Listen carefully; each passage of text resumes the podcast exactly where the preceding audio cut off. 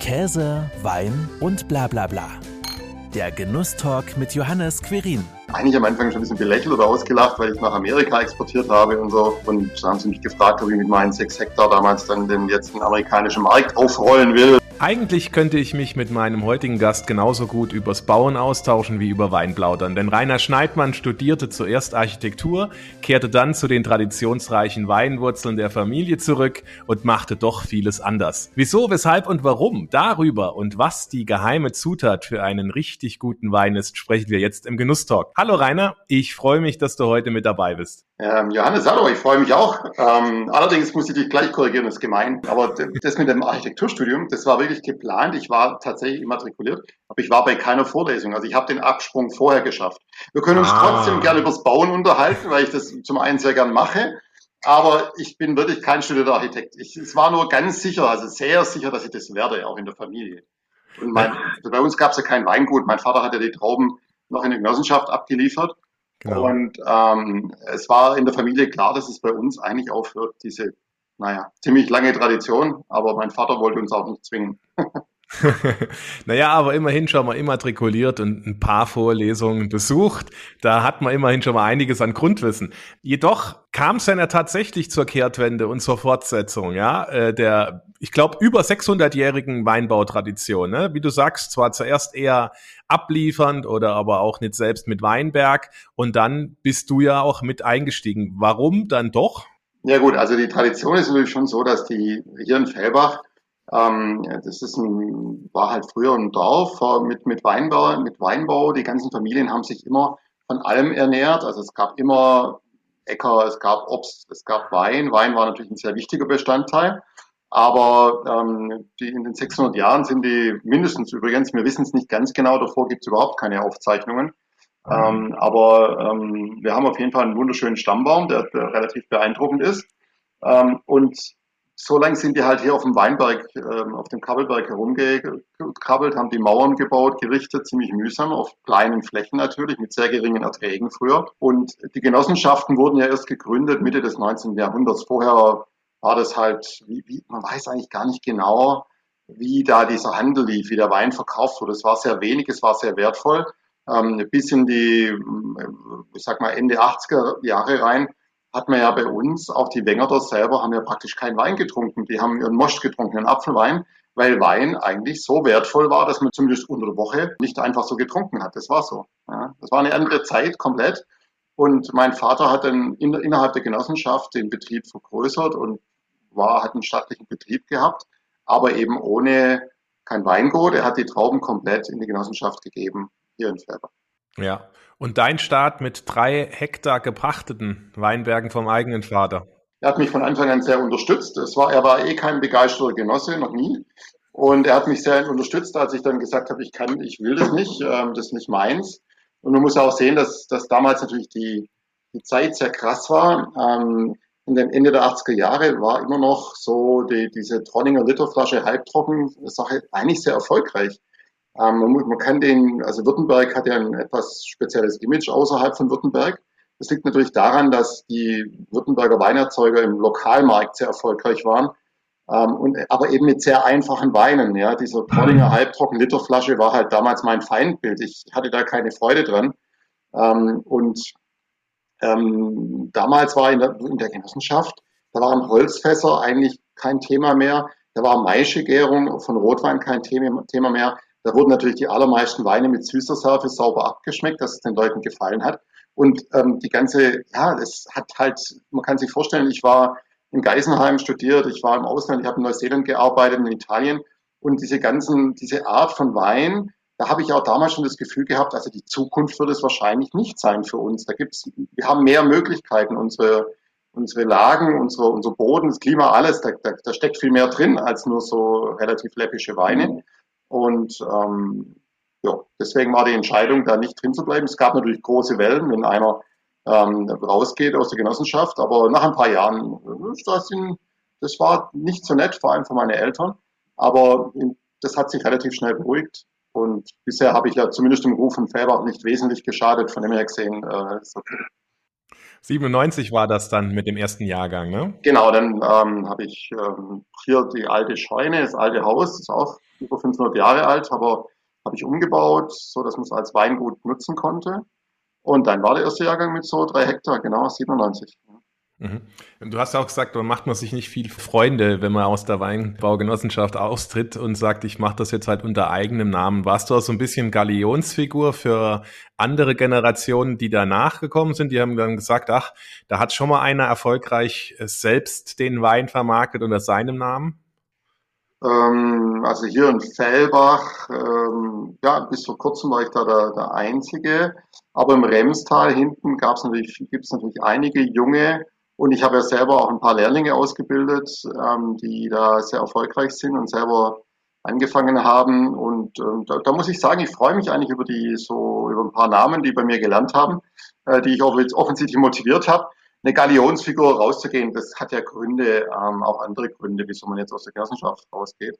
Aber auf jeden Fall ist so, dass ich ganz froh bin, zu diesem Zeitpunkt an, angefangen zu haben, weil es war genau der Wendepunkt eigentlich in, in Württemberg und es ist ja gerade hier im, Rem, im Remstal eine riesen, ja, wie soll man sagen, das ist schon eine wahnsinnige Dynamik hier. Ähm, viele junge Weingüter, die Älteren, äh, da ist jetzt die nächste Generation oft dran, äh, da tut sich auch sehr viel. Wir, man treibt sich hier gegenseitig, ja, also wir haben gerade heute eine riesengroße Burgunderverkostung gemacht mit Schwerpunkt jetzt Deutschland.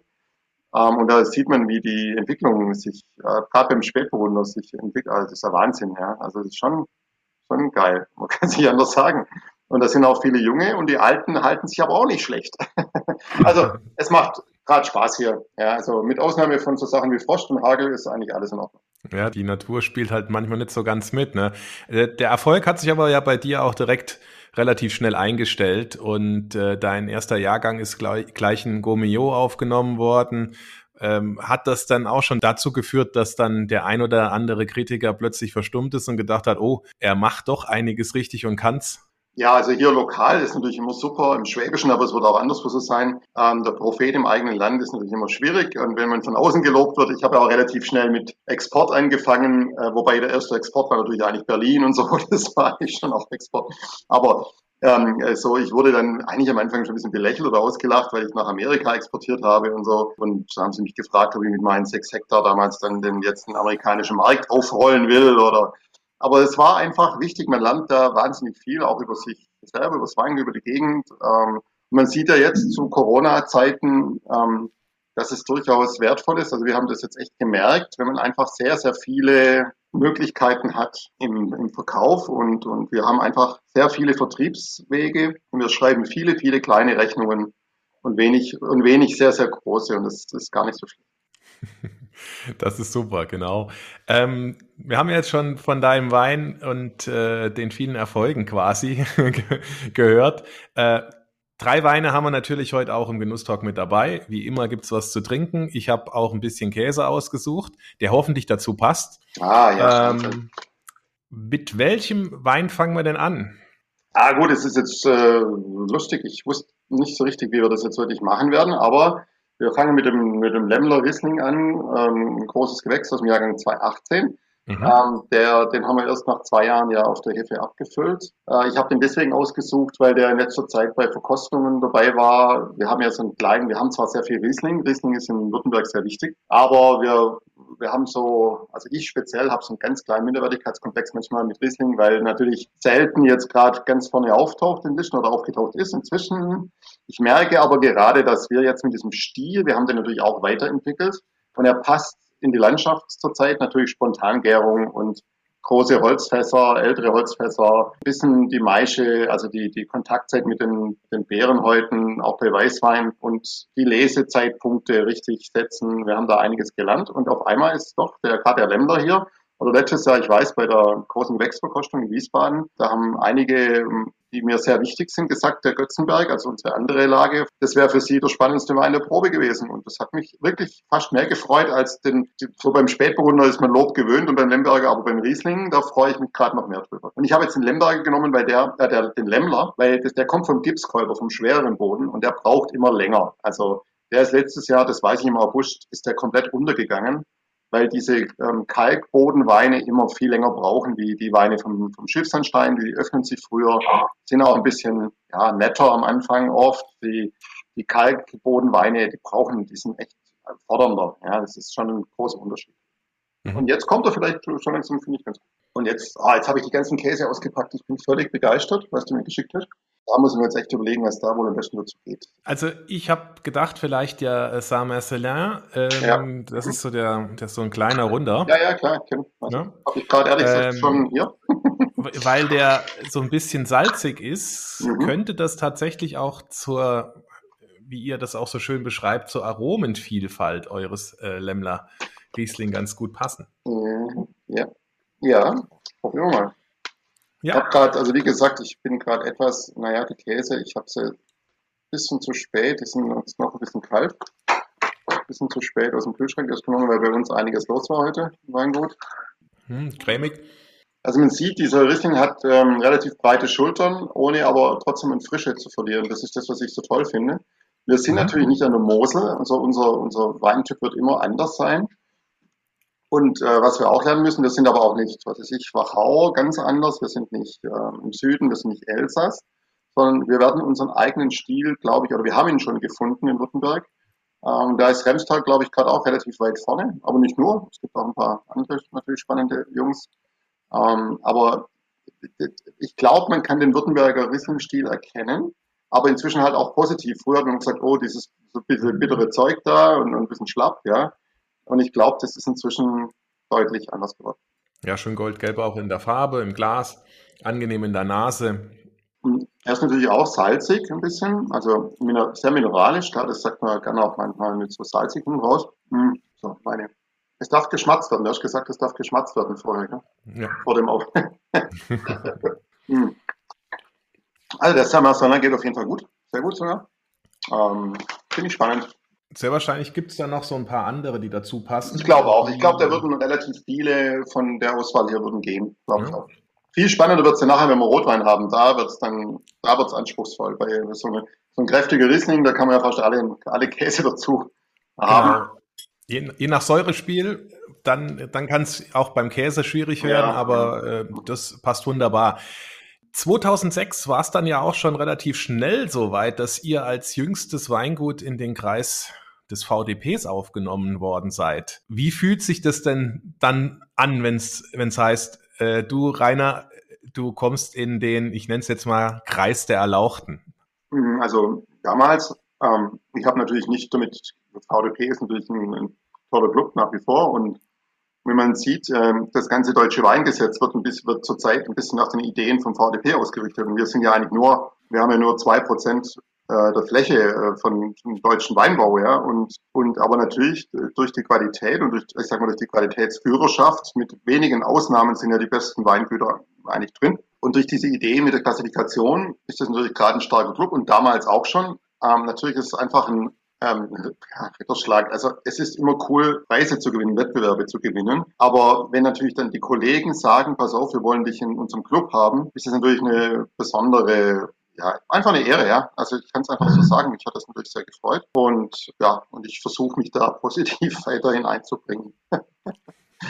Wenn ich auch versuche, die, die Ämter, die es da so gibt in einem Verein, ähm, zu vermeiden, weil ich immer das Gefühl habe, ich habe die Nerven gar nicht, um, um hier ist ja nicht so einfach mit so mit so vielen Individualisten, die unter einen Hut zu bringen. Da muss man sehr, sehr gute Nerven sein und sehr diplomatisch sein. Und ich glaube, mir würde manchmal die Diplomatie fehlen.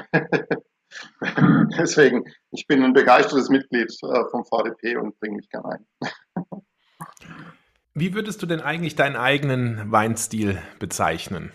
Puh, äh, ist ja nicht so einfach. Wir haben natürlich den Vor- und Nachteil gleichzeitig, dass wir ziemlich viele Sorten haben. Dadurch ist es mit der Stilistik natürlich nicht ganz so einfach. Ähm, grundsätzlich hat sich das ja auch geändert. Ich meine, immerhin, wir werden nächstes Jahr 25 Jahre alt. Ja, das ist schon verrückt. Und natürlich, wir haben heute auch bei der Probe mal 99er Spätburgunder dabei gehabt, der noch ganz gut aussah. Aber natürlich hat man gemerkt, das ist so eine andere Stilistik, die wir damals gesucht haben oder gemacht haben wie heute. Damals war das alles noch ein bisschen mächtiger und ein bisschen mehr vom, vom Holz geprägt und, und so. Das war schon eine andere Nummer. Auch damals bei mir. Und heute geht es uns sehr, sehr um Frische. Also ich sage bei Weinproben immer, das Allerwichtigste ist für mich, dass die Leute nicht müde werden, wenn sie meinen Wein trinken. Also ich will auf gar keinen Fall, dass jemand von meinem Wein müde wird. Ich meine, gut, ich weiß auch, wenn man genug trinkt und in der dementsprechenden Situation, aber grundsätzlich, ich will, dass man unsere Weine reinriecht, dass die beleben, dass die einen frisch machen, dass man Lust hat, dass Gespräche in Gang kommen, dass ja einfach die Anregung da ist ähm, fürs Gehirn, für, für alles, für, den ganzen Body, dass da ein bisschen was sich tut. Egal ob rot, ob weiß. Und das ist eigentlich das, ich glaube, das Grundsätzliche. Ähm, man spricht halt viel über Trinkfluss bei Weinen und so. Das ist natürlich sehr wichtig. Es darf nicht bremsen. Ja, ich will weder vom Alkohol noch vom Holz. Man kann es auch manchmal gar nicht so festmachen in einzelnen Sachen. Ich will einfach diese, diese durchgängige Frische haben. Und wir sind ja immer noch, auch trotz Klimawandel, wir sind ja immer noch relativ weit im Norden äh, vom, von allen Weinanbaugebieten. Mich hat es gefreut auch, dass zum Beispiel man hat ja ein bisschen Angst gehabt beim Riesling. Okay, heiße Jahre, kriegen wir noch den Riesling-Stil hin, den wir wollen. Und man sieht jetzt in dem 18, das war definitiv ein heißes Jahr, ähm, dass man über Lesezeitpunkte, Laubwandmanagement und wir sind jetzt auch seit einigen Jahren Öko, man kann viel machen mit Boden und so und wir sind noch lange nicht äh, zu heiß für Riesling. Also das hat mich jetzt sehr beruhigt, dieser 18er Jahrgang. Man hat aber so ein bisschen auch dann die Geschmäcker der Zeit und ähm, ja auch der Nachfrage vielleicht ein bisschen angepasst, weil du gesagt hast, ne, früher intensiver Holz, jetzt weniger. Gut, man könnte, es gibt immer noch viele, die den Stil machen und die das auch gut verkaufen können. Das ist ein bisschen kräftiger. Also wir passen das vor allem dem eigenen Geschmack an. Also wir probieren natürlich auch viel, trinken viel und merke manchmal, okay, ich meine, beim Burgunder, die, die, die klassischen Burgunder sind ja alle nicht schwer in dem Sinn. Ja, die sind alle, die ganz tollen sind alle auf ihre Art irgendwie leichtfüßig und anregend und ähm, ja, man kann schon nach wie vor von den, es gibt schon Vorbilder, die einen begeistern. Das muss nicht immer das Gleiche sein, aber man entwickelt sich einfach in eine bestimmte Richtung, gerade, ähm, denke ich. Wenn man aufmerksam probiert und, und klar, Verbindung zur Küche mit den Sommeliers, was die interessiert, wenn man sich mit denen im Gespräch ist, die in den guten Restaurants arbeiten, dann ist das ja auch, hat sich ja auch massiv verändert, was die heute machen. Kommen wir doch mal zum zweiten Wein. Wir haben ja noch ein bisschen was da stehen. Äh, Rot, ne? Mhm. Das ist jetzt schon eine Sorte, also ich, wir haben ja jetzt gerade schon, ich habe viel über Burgunder die ganze Zeit geredet und ich glaube die ersten paar Jahre, also wenn ich mir eine Reputation aufgebaut habe, dann war das halt mit Spätburgunder. Ich habe da den Schatz von einem sehr alten Weinberg in einer Top-Lage, übrigens, soweit ich weiß, mit die höchste Lage für Spätburgunder überhaupt, für große Gewächse in Deutschland. Der obere Rand von dem Weinberg ist immer noch 400 Meter, das ist schon hoch in Lemmler. Wir haben ja eh sehr hohe Weinberge im Remstal, also äh, mein Weingut äh, hier, da, wir sind hier auf gut 300 Meter über Meer. Ähm, da, hört, da ist den meisten Weinbaugebieten in Deutschland, ist da schon oben irgendwo, sind wir da im Wald oder da hört es eigentlich auf oder, oder da gibt es schon gar nichts mehr.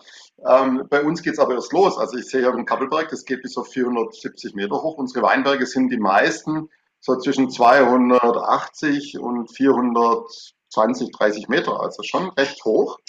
Und wir nutzen das auch immer mehr. Wir haben nämlich auch oben sehr spannende Kalkböden auf, auf äh, oben diesen Knollenmerk, der berühmt ist durch, als ein Hydrit beim, sind wir wieder beim Bauen, bei Stuttgart. Von Stuttgart 21 bis Autobahnbau macht er den Ingenieuren Sorgen, weil es ein Kalkboden, der aufquillt, der, wenn er mit Wasser in Verbindung kommt, das Volumen vergrößert. Also kein Spaß, aber ein guter Boden, um sehr schwer, also sehr schwerer Boden und sehr kalkhaltig, nicht einfach ähm, in der Bewirtschaftung, im ökologischen Bereich. Aber ich schweife ab. Ähm, Lemberger ist natürlich, also Burgunder sind unsere Sachen. Den Lemberger habe ich genau wie Trollinger, der jetzt ja auch wieder zu den sich extrem gut entwickelt gerade. Den Lemberger habe ich so aus Tradition natürlich gemacht, weiterhin. Mhm. Obwohl Tradition, muss man sagen, hier im Remstal ist er ja gar nicht. Also lustigerweise ist der Lemberger bei uns ungefähr genauso alt und traditionell wie im Cabernet Franc, weil Lemberger wurde eigentlich in Württemberg vor allem ähm, im Unterland angebaut, also um die Heilbronner Gegend.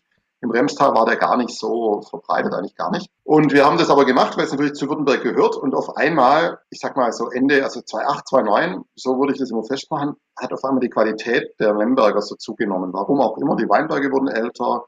Wir, wir haben ein bisschen mehr gewusst, klar, man hat sich mit Österreich, mit Blaufränkisch beschäftigt. Auf einmal waren die, die Weine spannend und wir haben uns immer mehr damit beschäftigt. Und ich muss echt sagen, wir haben so viel Lemberger gepflanzt jetzt und auch gepachtet ich habe zurzeit mehr Lemberger wie Spätboden, das hätte ich nicht geglaubt. Und zwar einfach deswegen, weil ich überzeugt davon bin, dass es gut ist, passt natürlich zu Württemberg. Man sagt ja diese Unique Selling Points haben wir natürlich da auch inzwischen eine. Und wir vergären die aber jetzt auch ganz anders wie vor 20 Jahren. Nur noch ganze Trauben, ja, ganz vorsichtige Ganztraubengärung, schon lang. Also wir machen keine Masse aus Carbonik in dem Sinn. Und dann kein neues Holz mehr im Normalfall, also alles größere Fässer und das dient alles dem, was ich vorher gesagt habe, dieser Frische. Ja, und mhm. die, die, wenn man die jetzt dann erntet, ein bisschen früher teilweise auch, die, die haben dann, wir haben jetzt 2020 zum Beispiel, haben wir Partien ganz früh geerntet, wo man früher gesagt hat, hä, so niedrig, ja, 80, 85 Grad, haben wir Rotwein draus gemacht. Und das ist so spannend, also so eigen und so gut, aber so eigenständig. Und äh, da sieht man, dass wir noch nicht am Ende sind. Der Simon Rotemberger, das ist jetzt einfach eine Cuvée aus sehr warmen Lagen. Das sind alles so erste und große Lagen vom VDP klassifiziert in, in den Stuttgarter Vororten, also Oberturkheim, Unterturkheim, Rotenberg und alles auf Gipskäufer. Ne? Mhm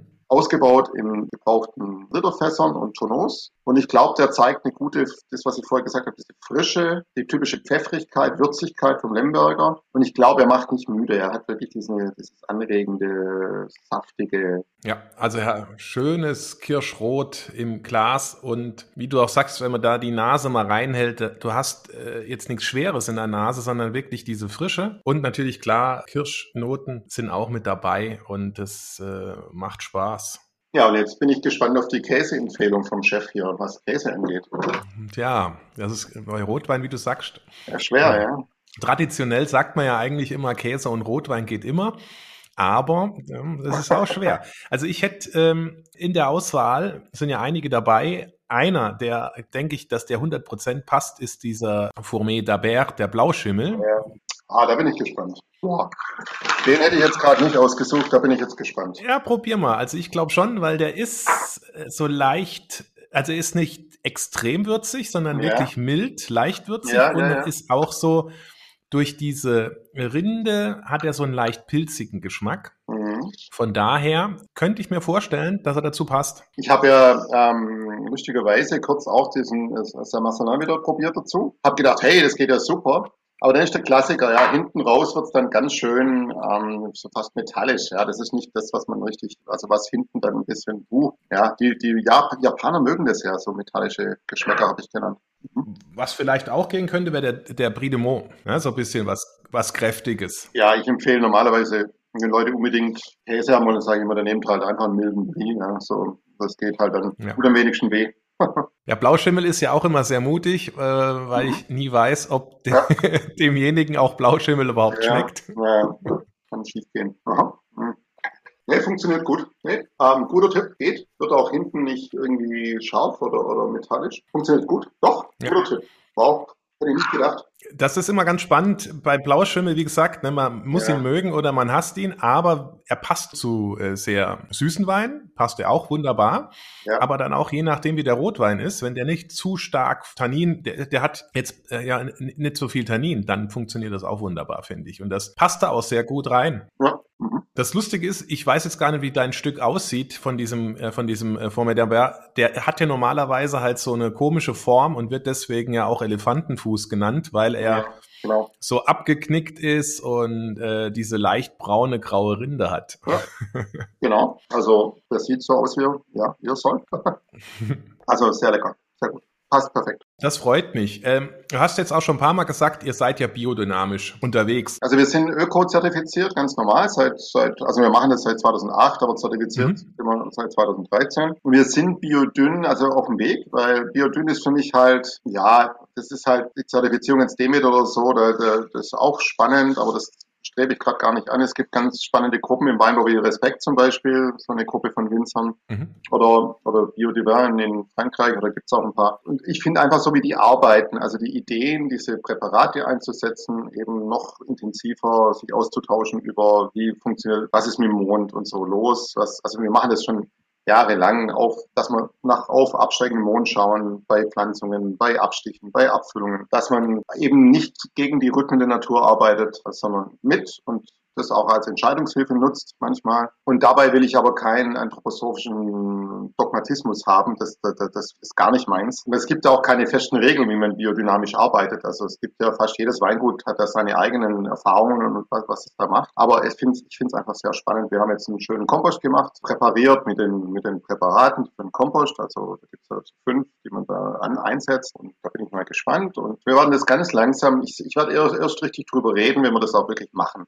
Ähm, die Präparate selber einzusetzen ist im Weinbau kein großes Thema, kein großes Problem. Und dann ist man eigentlich schon biodynamisch nach der offiziellen Regel, aber ich will es wirklich nicht als Marketing-Ding. Wir haben auch lange Jahre Bio gemacht, ohne groß drüber zu reden. Ich will wirklich, dass die Menschen unsere Weine kaufen, weil, weil sie ihnen schmecken und nicht wegen, weil irgendein was, Siegel draufklebt. Öko-Anbau sollte da, wo es einigermaßen geht, sollte, ist eigentlich eine Selbstverständlichkeit. Du machst also aus Überzeugung, machst es im Endeffekt. Ist jetzt dann tatsächlich das Geheimnis für einen guten Wein weniger im Keller, sondern im Weinberg zu finden, weil dann schon so viel Gutes dort passiert? Also ich denke, das ist ja auch der klassische Spruch, den normal jeder Wenger oder jeder Winzer sagt bei der Weinprobe und das stimmt einfach. Die Qualität entsteht im Weinberg. Im Keller kann ich relativ viel kaputt machen. Ähm, ich kann natürlich eine gewisse Stilrichtung anstreben, aber die wird auch schon mehr definiert durch sowas wie Lesezeitpunkt und wie Trauben die draußen, wie die Trauben draußen am Stock hängen und wie die beschattet sind oder nicht. Und also die Weinbergsarbeit und, und da ist auch das, wo wir in nächster Zeit wieder noch mehr reinstecken wollen. Übrigens auch ein Vorteil die Biodynamie, weil man sich automatisch noch intensiver mit den Weinbergen beschäftigt. Und das sehe ich als den großen Erfolgsfaktor an. Es hat noch nie geschadet, wenn ein Wengerer sich mehr mit seinem Weinberg beschäftigt, im Wein. Ja, das ist einfach gut. Deswegen ist das ein, auch ein Thema.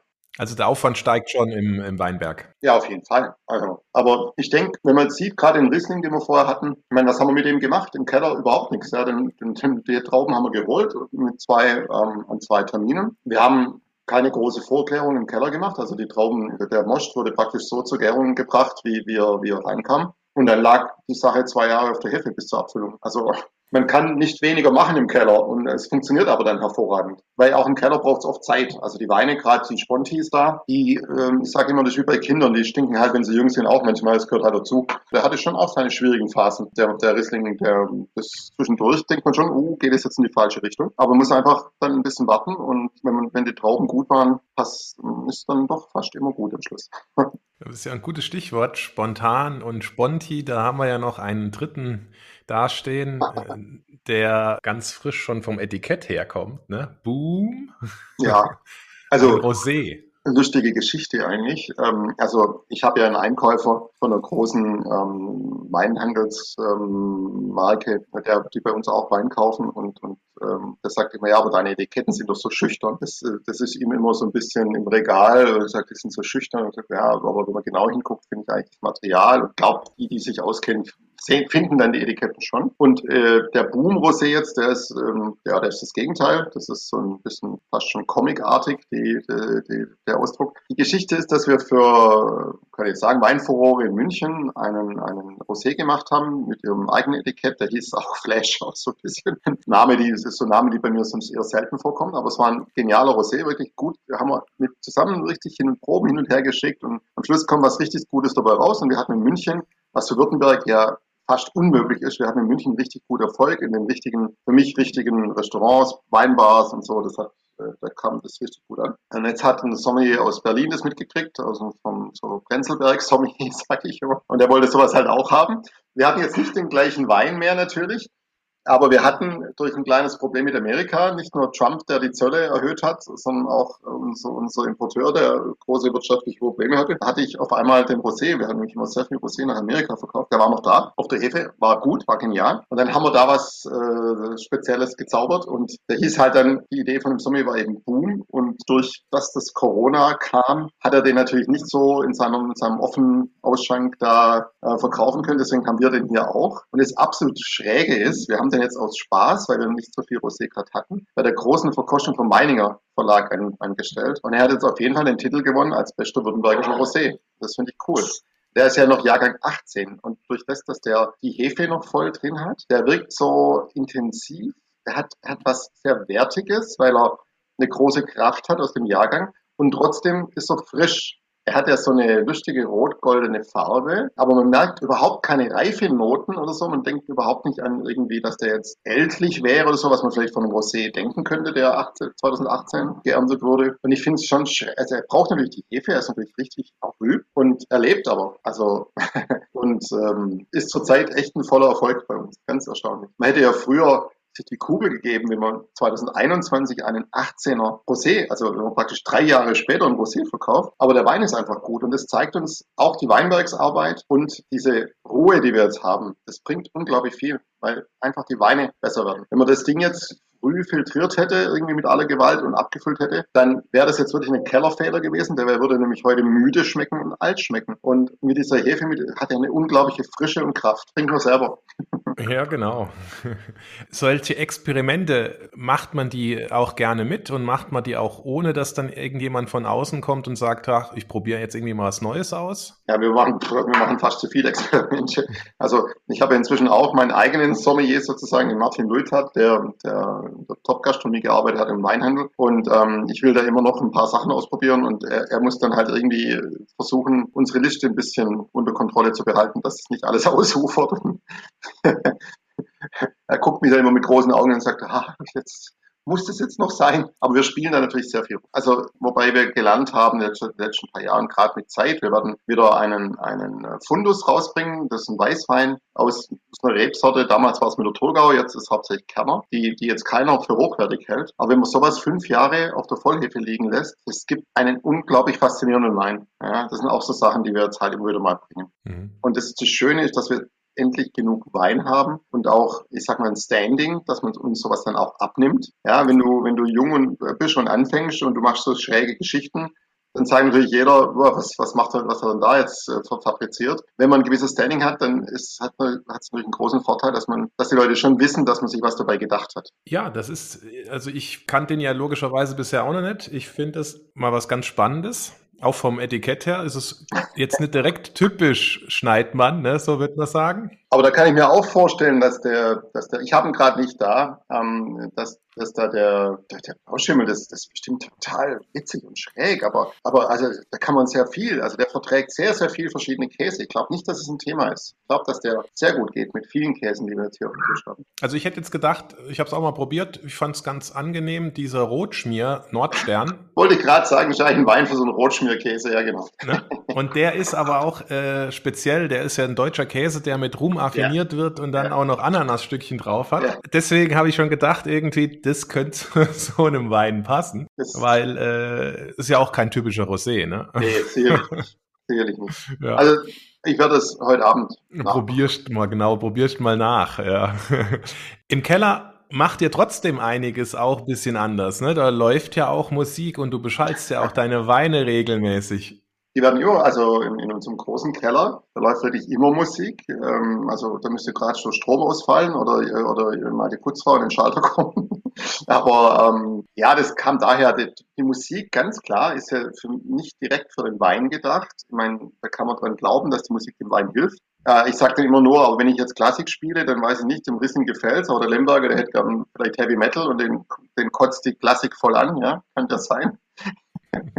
Deswegen machen wir die Musik für uns. Ähm, ich habe damals den Keller 2005 eingeweiht. Ich war davor nur meine schnuckeligen kleinen Gewölbekeller gewohnt und dann haben wir da halt gebaut und ich war damals meistens allein im Keller und ich habe mich in meinem eigenen Keller schon fast gefürchtet. Der war groß und, und halt kalt im Vergleich zu den Gewölbekellern und ich am ersten Tag gesagt, da muss Musik rein. Dann habe ich mir so ganz gute Boxen zugelegt, die auch wetterfest sind. Habe die da reingehängt und habe mit meiner damals mit der alten Anlage aus Abiturszeiten habe ich dann das Ding beschallt mit meinem alten CD-Spieler auch. Also da war übrigens viel. Ich bin Klassik-Fan, keine Frage und auch Jazz. Also spielt jetzt zur Zeit ist viel Keith Jarrett, das erste, dieses berühmte alte Köln-Konzert, passt auch super rein. Also Jazz, Piano und, und, und Klassik passt schon super. Also wir haben die Mozart-Messe, das war das erste Stück, was ich da gespielt habe. Der CD-Spieler, der erste, hat am längsten gehalten. Das war ein Baujahr 1986 Sony, kann ich, kann ich Werbung machen. Der hat fünf Jahre im Stück gedudelt. Und der zweite hat es nur, glaube ich, ein halbes Jahr ausgehalten. Und seither gibt's halt,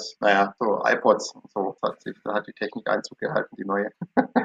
und naja, die Lehrlinge dürfen bis zur gewissen Grenze, dürfen sie auch noch mitreden, wenn sie da schaffen. Aber natürlich nur bis zur gewissen Als gutes Beispiel, wo ich sicher bin, dass die Musik gut gewirkt hat. Ich, 2008 war ein toller Jahrgang bei uns. Ich hatte zwei Lehrlinge, vielleicht jetzt ja, der eine war eher so technikaffin, das war so ein typischer Schlepperfahrer. Und der andere war so ein bisschen Abiturient wie ich, am Anfang so eher zwei linke Hände. Und dann war das schon die Zeit, wo ich ein bisschen mehr zu tun hatte. Und mein große, die großen Festtage für mich war immer die neuen Barriques zu befüllen oder mit dem neuen Rotwein. Und damals waren wir, 2008 war ein relativ später Jahrgang, wir waren ziemlich spät dran mit ein paar Sachen. Und wir haben praktisch im Advent schon dann die Fässer befüllt. Und da spielt natürlich in dem Keller Weihnachtsoratorium. Ich habe da eine wunderschöne Aufnahme hier von Stuttgart, Rilling, klassisch, Gächiger Kantorei und so. Und die zwei Jungs hatten jetzt die Aufgabe, genau einen Plan, welcher Wein in welches Fass. Ich hatte trotzdem ein bisschen Sorgen mit den zwei, ob das gut geht. Und die Jungs haben bestimmt sechsmal das ganze Weihnachtsoratorium gehört, alle, alle Teile. Äh, haben nicht rebelliert, ja, und, und haben das mit einer Perfektion gemacht, kaum ein Tropfen ging daneben. Und ich behaupte, dass das so gut funktioniert hat, weil eben auch genau, das war einfach die richtige Musik und äh, hat die, die, die hat denen die Ruhe gegeben und die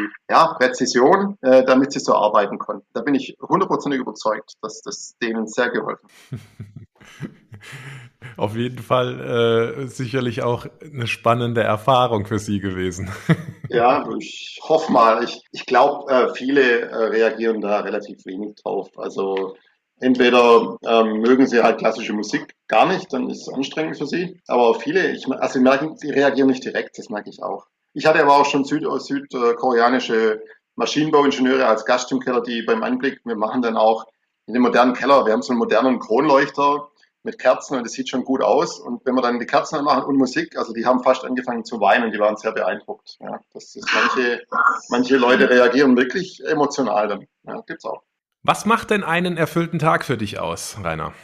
Oh, äh, so ein wie heute. Früh aufstehen. Wir haben heute ähm, ziemlich viel Kompost noch gefahren in Schneid. Das hat gut funktioniert mit einigen Maschinen, mit einigen Mitarbeitern. Nebenher wurde im Weingut fleißig etikettiert und es lief alles gut. Äh, wir haben, ähm, habe ich glaube erzählt, eine riesengroße Pinot-Verkostung gemacht jetzt vor, vor dem Mittagessen, also eine Orientierungsprobe. Das war natürlich genial, ja, mit dem ganzen Team. Dann gab es ein ziemlich leckeres Mittagessen. Heute Mittag waren ein paar gute Leute da, gut geredet, war ein bisschen müde von der Probe. Und abends, wie könnte es anders sein, eine tolle Online-Verkostung, dann ist der Tag gerettet, ist doch perfekt. Nein, bei uns ist einfach sehr vielfältig. Ja. Ähm, ich gehe natürlich abends jetzt im Sommer auch gern wirklich, ich bin ein alter Rennradfahrer, natürlich auch nicht mehr so ähm, ganz so fit wie früher, aber ich fahre noch relativ viel und es läuft noch gut und ich benutze natürlich abends das Rennrad auch, um Weinberge zu kontrollieren. Da kriege ich ganz gut Kilometer zusammen. Sorge dafür, dass, dass ich so weit fit bin, dass ich meine Weinberge noch hochkomme gut. Das ist nämlich auch mein Ziel immer noch, dass ich das auch noch in 20, 30 Jahren gut, ohne, ohne ganz kaputt zu sein, hochkomme. Und das finde ich auch schön und natürlich mit der Familie hier abends zusammen essen und trinken. Das ist schon toll wenn, wenn man tagsüber viel gearbeitet hat, was einem, was einem Spaß gemacht hat, was funktioniert hat, wo was Gescheites dabei rauskommt. Und abends zusammen essen und trinken. Ich meine, mehr mit der Familie, wenn alle fit sind und uns allen so gut geht. Also viel mehr geht halt nicht. Ja, man, man weiß, dass es auch ganz anders laufen kann und auch immer wieder mal anders läuft. Und dann muss man halt in dem Moment das auch genießen können und zufrieden sein und sagen, so, das ist jetzt einfach gut jetzt, so wie es ist. Kann vielleicht demnächst anders werden, aber jetzt momentan ist es einfach toll. Das ist doch wirklich wunderschön, wenn man dann auch sagen kann, ja, äh, nach einem erfüllten Tag bin ich zufrieden und glücklich. Vielen herzlichen Dank, Rainer, dass du uns so deine Philosophie, deine Weine näher gebracht hast. Ja, sehr gerne. Und danke für den Käse nochmal. Da werde ich mich die nächsten paar Tage noch sehr dran erfreuen. Gern doch. Das war Käse, Wein und bla bla bla. Der Genusstalk mit Johannes Quirin. Dir hat dieses Gespräch gefallen? Dann abonniere den Podcast, um keine neue Folge zu verpassen. Bis zum nächsten Mal.